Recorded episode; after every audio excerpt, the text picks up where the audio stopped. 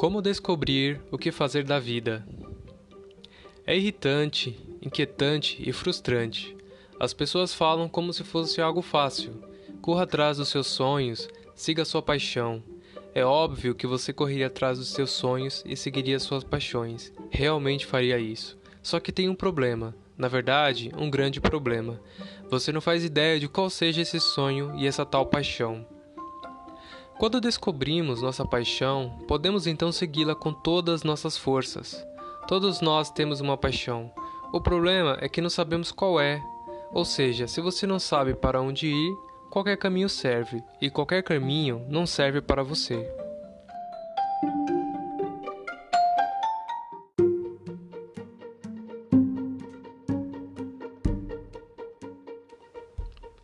Mesmo assim, você lê blogs, livros e procura obter conselhos de qualquer felizardo que já tenha encontrado sua paixão.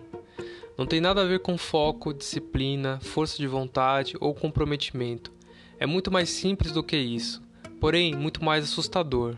Talvez você tenha que admitir que você não faz ideia do que você quer fazer com a sua vida. Então, qual é a solução? É simples. Vai encontrar sua paixão.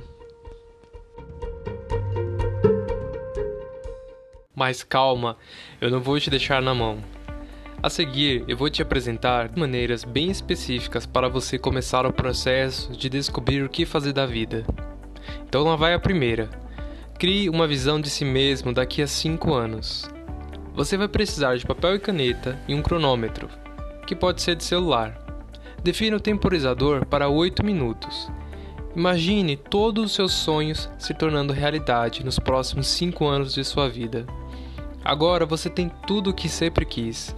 Você vai escrever em detalhes como é a sua vida, que horas você acorda, quais atividades realiza, com quem você sai, quanto dinheiro você ganha, o que você come, como você se sente. Anote tudo o que vem à mente. A segunda dica é leia livros de autoajuda e implemente uma ação principal. A leitura de um livro de autoajuda é incrivelmente poderosa mas essa dica vem com uma ressalva. Só se torna uma ferramenta poderosa se você for capaz de adotar e implementar as ideias que você adquire através do livro. Leia o livro inteiro e não apenas o primeiro capítulo.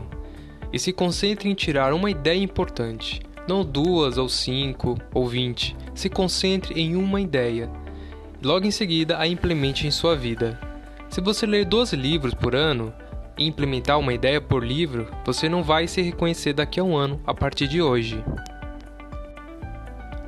Só fazendo um pequeno comentário sobre essa dica número 2, é, não precisa ser necessariamente livros de autoajuda. O importante é que você escolha livros que seja do seu interesse e seja bem seletivo e criterioso para não cair em um livro de charlatanismo. E o que essa dica quer dizer também é que você busque conhecimento, principalmente através de livros porque ler ajuda na escrita, ajuda na leitura e ajuda a encontrar novos conhecimentos, ter novas ideias para poder se movimentar com mais liberdade e criatividade aí no mundo. Se você quiser umas indicações de livros para ler, entre no site, tem uma página lá que é dedicada a indicações de livros. Eu posso até deixar o link na descrição aqui para ficar mais fácil. Dica número 3: Seja voluntário na sua comunidade. Você sabe que as pessoas que são voluntárias são interessantes, motivadas e gostam de dar a volta por cima. Quanto mais você se cercar de pessoas positivas, é muito provável que você comece a acreditar mais em suas próprias capacidades. Além disso, você pode ficar chocado com o quanto você gosta da atividade e provavelmente vai fazer muitas descobertas. Dica número 4: Comece o hobby que há tempos tem vontade de começar. Todos nós temos um hobby que há anos ficamos falando. Eu vou começar a fazer isso. Mas os anos vão se passando e nada acontece. Comece a fazer o quanto antes. Há uma razão para você se sentir atraído por esse hobby. Basta correr para ele. Dica número 5. Converse e questione as pessoas mais próximas a você. Envie um WhatsApp ou um e-mail para todas as pessoas que você ama e confia. Ou simplesmente puxe o assunto. O modelo a seguir funciona muito bem.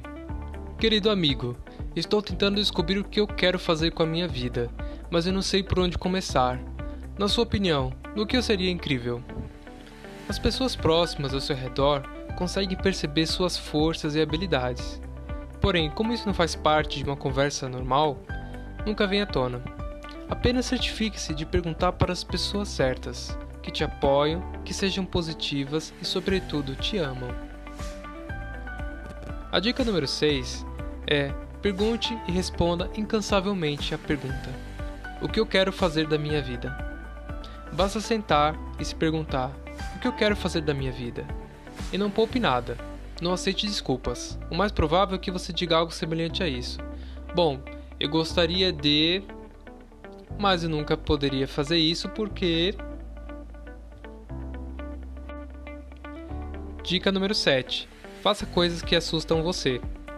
Escolha algo que te assusta e saia fazendo. Quando enfrentamos nossos medos, temos a oportunidade de aprender coisas imensas sobre nosso caráter. Fazer coisas que nos assustam é uma incrível ferramenta de construção de confiança. Além disso, o motivo dessa coisa de assustar tanto é que lá no fundo a queremos mais que qualquer coisa no mundo. Ou talvez não, dependendo da análise psicanalítica.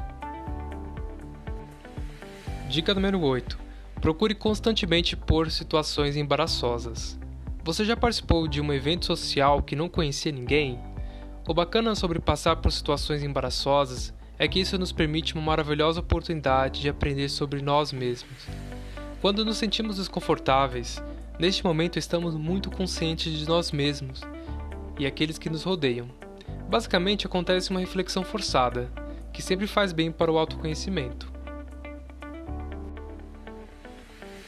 9 e última dica: mantenha o foco na aprendizagem. Em cada situação, não importa o que aconteça, sempre se pergunte: o que eu posso aprender com isso? O que isso diz sobre mim? Imagine quanta clareza traria para sua vida se você aprendesse algo novo a cada vez que vivesse uma nova experiência. Você acabou de ouvir a leitura do texto Como Descobrir o que Fazer da Vida, do blog Mundo Interpessoal.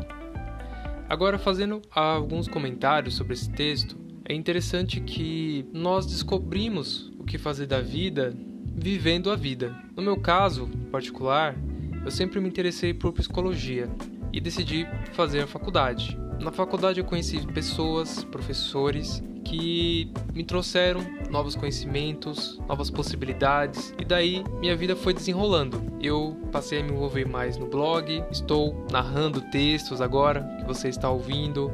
Tive a oportunidade de criar um livro com histórias infantis, algo que eu nunca imaginei que eu ia fazer. Eu gostaria de dizer isso como mensagem final é que a vida acontece quando ela está sendo vivida. E nós às vezes ficamos com essa neura de descobrir o que fazer da vida, mas não existe exatamente uma resposta pronta e final. A gente vai descobrir a cada dia um pouquinho. É como se cada dia nós pegássemos um pedacinho do que é aquilo que a gente quer fazer e no final a gente juntasse tudo e descobrisse. Mas também não é garantia, porque a gente pode descobrir uma motivação para viver a vida e daqui a seis meses, um ano ou dez anos mude, porque nós seres com uma tendência atualizante, conforme diz o psicólogo Carl Rogers. Nós sempre estamos mudando, atualizando, descobrindo. Não, nós nunca somos alguma coisa exatamente, sempre estamos sendo algo. Então, sempre que a gente descobre alguma coisa, nada garante que aquilo vai ficar por muito tempo. Né? A gente pode no outro dia descobrir outra coisa e assim a gente vai se movimentando